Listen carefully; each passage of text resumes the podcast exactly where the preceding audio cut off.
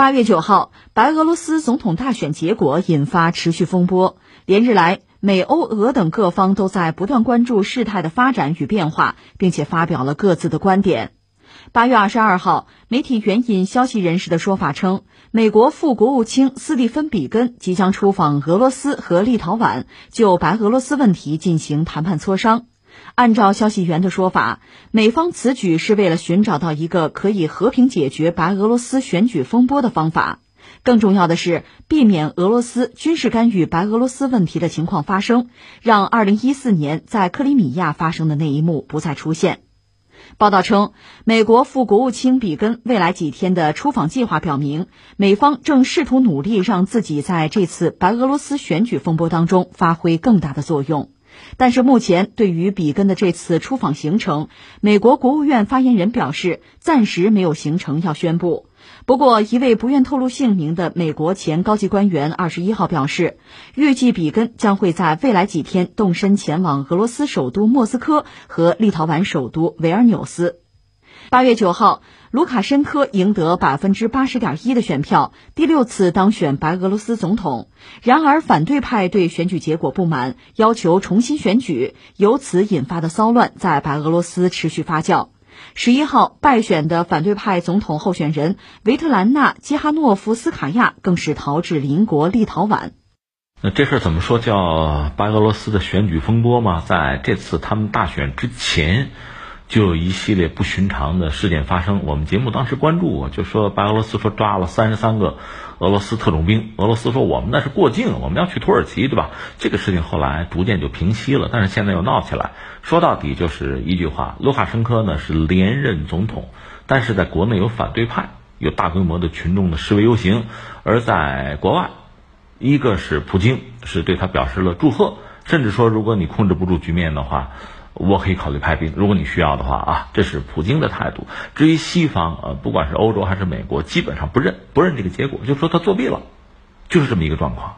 而卢卡申科前段时间比较强硬，说你们想重选是吧？重选有前提，嗯，宰了我，等我死了吧，就非常的坚定啊。但是现在可能形势又有变化，就是说卢卡申科和反对派是不是可以对话？如果对话的话，恐怕就是重新大选就是一个选项了。那到底怎么样？我们走着瞧。但这个事儿已经持续在发酵，因为国家现在比较乱。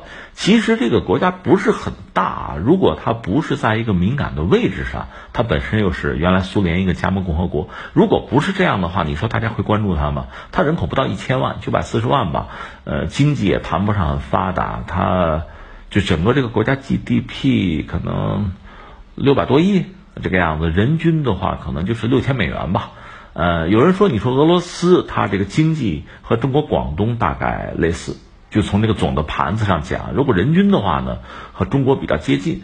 而至于白俄罗斯呢，它有人算说和谁和广西南宁比较接近，这个经济发展水平，这个盘子大概就是这么一个状况啊。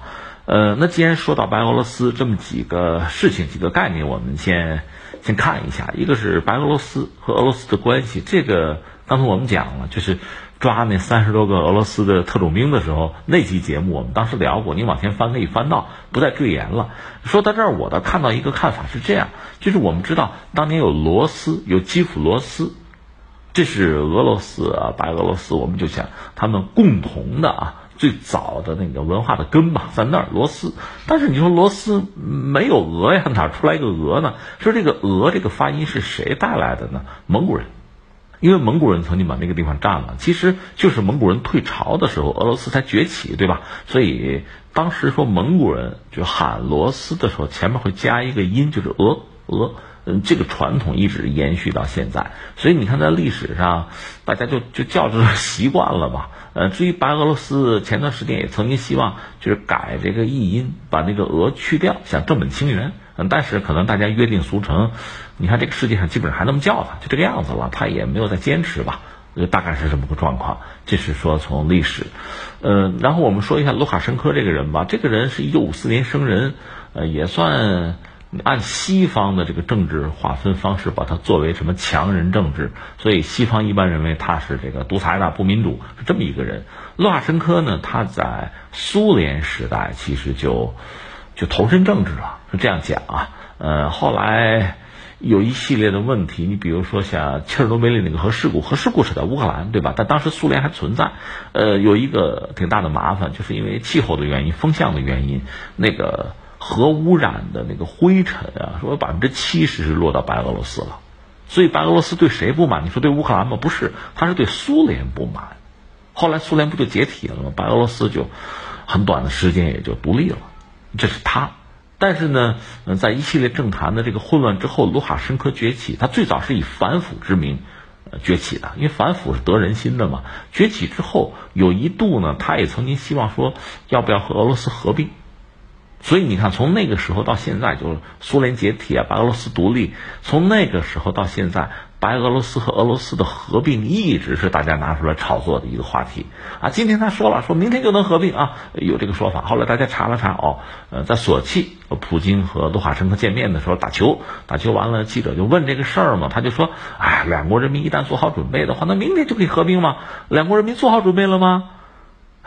他没下文了。那记者呢？媒体为了就是博眼球吧，就把这句话抓出来，说明天就合并。但是人家是有前提的。实际上，卢卡申科呢，他应该说在政坛这么多年，他一九九四年开始做总统，一直做到现在，这不要连任吗？当然，这次反对派是不干了。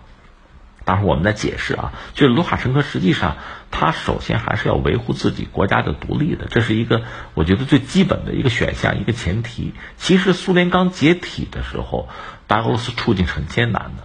他原来在苏联就是加盟共和国嘛，他在那里边苏联的这个版图上，他承担的是一个其实还这个工业的角色。他现在主要也是靠加工业，但他能源不能自己百分之八十是要靠俄罗斯的。那你说你不靠俄罗斯靠谁呢？呃，和俄罗斯闹得不愉快，比如说白俄罗斯希望这个能源就是油啊，能不能降降价？天然气哈，俄罗斯那边当然不干了，一分钱一分利嘛，所以他们转回来就白俄罗斯找美国又去买能源，有这一出。所以他就是卢卡申科呢和俄罗斯，从叶利钦到普京吧，这个关系吧其实也很微妙，他不是完全的被人家耳提面命啊啊傀儡啊，而不是这样的，他有他自己的独立性。但另一方面呢，呃，它这个位置又很特别。从历史上看，白俄罗斯它很难讲一个小国嘛，很难讲完全的独立自主，往往是被吞并啊，被左右，是这么一个角色。这是在历史上，你看，其实小国往往是这样的命运。那如今呢，我们讲，你看一战、二战有什么国联，有联合国，讲什么国际秩序啊、民族自觉呀，有这套东西。那在之前。这个东西是没有的。即使在今天，你说很多国家的命运能够自主吗？咱就说五眼联盟，这这些国家，你你都自主自己的命运吗？也不好说吧。所以在之前的岁月里，白俄罗斯的命运，小国嘛，那恐怕注定就是说命运多舛嘛，被别人左右，有波兰，有这个沙俄，对吧？是这样的。呃，那我们就讲，在苏联解体以后，最开始的时候，大量的白俄罗斯人也觉得可以考虑和俄罗斯合并嘛。但是随着时间的推移，逐渐的就这样的声音就越来越小。那自己过自己的日子嘛，和俄罗斯保持一个比较密切的关系就好了，因为它提供能源嘛就可以了。但是你说要倒向西方也很难，因为你离俄罗斯又很近。另外，卢卡申科这个人呢，他实际上怎么稳定自己的国家？他实际上多多少少呢是回到了苏联的那个体制。从这个角度讲，他比俄罗斯更苏联。你比如说，大量的国企啊，就社会的保障制度什么的，这个社会保障制度其实它有它的好处，就是在这个国家处境比较艰难的时候，它能够保持基本的民生的需求得到满足，能够保持国家的稳定，这是他做的事情。所以说，这个国家你说这个论 GDP 啊，论人均吧，人均六千吧，还不如中国呢。但是你要论，比如说，呃，婴儿的这个出生死亡率啊，你要论这个寿命啊。你要论这个每万人医生的数量啊，哎，它都是达到非常高的水平，就是说民生的需求基本上能得到保障，是这样。但是你要论发展就很难，所以你说这样一个国家嘛，就任何国家我们都可以这样分析它，一个叫内忧，一个叫外患，对吧？从内忧来讲呢，呃，它基本的就这么多年过来保持了一个稳定，就老百姓吃喝是没有问题的，但是下面你要发展。你要寻找，比如创新啊，新的道路啊，这就很难了。这确实没有特别新的啊，可选项，没有新的抓手。这是我们讲它的这个内忧。至于外患，我们讲了，它夹在大国之间，那日子当然就很难过。一个办法就是选择倒向某一方，另一个就是左右逢源，想办法就是在在刀尖上跳舞，走钢丝，对吧？这就看你这个政治家、政治人物的能力了。这是目前就是白俄罗斯面对的这个局面。那刚才我们讲内忧呢，最后发展到今天，可能公众普遍对国家目前这个状况不满，希望寻求更好的发展的方向啊，寻找更大的空间。那但是现在我们看到，说决策者卢卡申科这提供不了。那么反对党、反对派的势力呢，逐渐的对公众的影响力也在变大。那从外患上讲，刚才我们说了，就俄罗斯来说，当然希望，呃，白俄罗斯向自己靠拢，因为在历史上就是一家子嘛，当然希望他向自己靠拢。但另一方面，就西方国家来讲，尤其是欧洲呢，出于各种各样的考虑，他和美国人考虑又不一样，但是在这个问题上达成共识，是希望白俄罗斯向自己靠拢。能不能加入欧盟？那有标准的。你想加入就加入吗？乌克兰加入得了吗？但另一方面呢，你离俄罗斯远一点，甚至呢加入我们，俄罗斯是一个敌对的状态，呃，挤压俄罗斯战略空间，这是西方人共同的想法。那至于美国和欧洲还有所不同，因为你可以这样看，呃，普京也好啊，特朗普也好，其实都是实用主义者。当然说这两个人手里的牌是不一样，你可以理解普京的实用主义，他也没有办法。那牌不太好，那美国的牌呢？比俄罗斯总是要好吧？特朗普确实是一个实用主义者，而且特朗普对欧洲的盟友的态度，我们都看得见，并不好。而且你说德国说买俄罗斯能源北溪二号，我要制裁，对吧？连欧洲带俄罗斯都要制裁，是这样的。所以如果说普京和特朗普，呃，两个实用主义者嘛，如果能够。有一些共同的利益，有一些战略目标的交集的话，其实欧洲是很容易被牺牲的，是这个失分的角色。那从欧洲来讲，要保持自己的利益啊，独立，保持自己的这个团结的话，确实俄罗斯对自己既是机遇，也是威胁。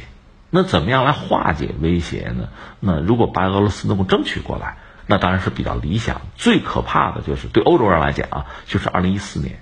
那个克里米亚就被俄罗斯收回了，他们很担心这样一个结果。那这次这个美国的副国务卿跑过去跟俄罗斯谈，就是别闹啊，别动武啊，别这个出兵啊，这这咱咱让他们自己来啊，是这么一个状况。就是其实要给俄罗斯画底线，但是翻回来从俄罗斯这个角度讲，咱们不考虑什么道义啊规则。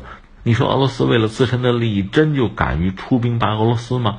也不好说。一个是最近这些年呢，俄罗斯的国力其实并不是一个巅峰状态，这跟国际油价有关系。我们分析过，所以普京最近这些年在处理一些事情的时候，他比较婉约，他不是动辄就用兵。有些地方，比如在叙利亚吧，他用兵他没有办法，他不亲自下场又怎么办，对吧？嗯，但是其他的能不用兵他就不用兵。那最近用兵其实是比较克制的，这个克制的原因呢，说到底你国力在这儿，嗯，如果说国际压力太大，你也盯不住。其实你看美国也是，我们说特朗普不怎么用兵，那你说他是为了诺贝尔和平奖吗？不是啊，他的国力在这摆着，一旦这一脚踩进去，比如伊朗踩进去，他拔不出来嘛，他知道那个后果，他花不起那个钱嘛。当然，比如美国军工复合体肯定愿意打仗。卖军火嘛，但特朗普想的和军工复合体，他不可能完全是一致的，是这样。所以普京呢，在处理一些问题，特别涉及到周边问题，也不好动辄就用兵。你比如东乌克兰呢开着一摊还没有结束，如果真的把俄罗斯你用兵，或者说你真的把它吞了，你怎么消化呀？那面对国际上的这铺天盖地的压力和制裁，那日子也不很好过。而且白俄罗斯。对俄罗斯的这种敌意，就是人民啊、民众的这种敌意，你怎么化解？所以从俄罗斯这个角度来讲，用兵也不是一个很聪明的办法，那往往是下下策。孙子就说过嘛：“不战而屈人之兵，善之善者也嘛。”这大家都知道。所以从俄罗斯来说，也未必就想用兵。但是呢，帮助卢卡申科把国内的这个秩序恢复，这是可以做的。但是做不做？那得看你邀请我呀，而且卢卡申科也不是完全的倒向俄罗斯。那白俄罗斯和俄罗斯，卢卡申科和普京的关系呢，确实很微妙。他并不是简单的一方耳提面命，另一方面言听计从，不是这么一个简单的关系。人家是独立的国家，而且卢卡申科作为一个政坛宿将啊，是老人了，人家在这方面也很精明的。是这样一个状况。这我们大概把这个事情说清楚了，说清楚，下面你说怎么办呢？呃，最理想大家都能接受的办法，当然是国内启动这个政治对话呀，呃，通过和平的方式解决问题啊。最理想的办法是这个。那如果说呃有一些外部力量的干预，你比如说西方搞颜色革命，像乌克兰那个样子搞，那普京肯定不会做事。那翻回来，如果普京像对克里米亚那样，或者对东乌克兰那样子，西方也不能接受。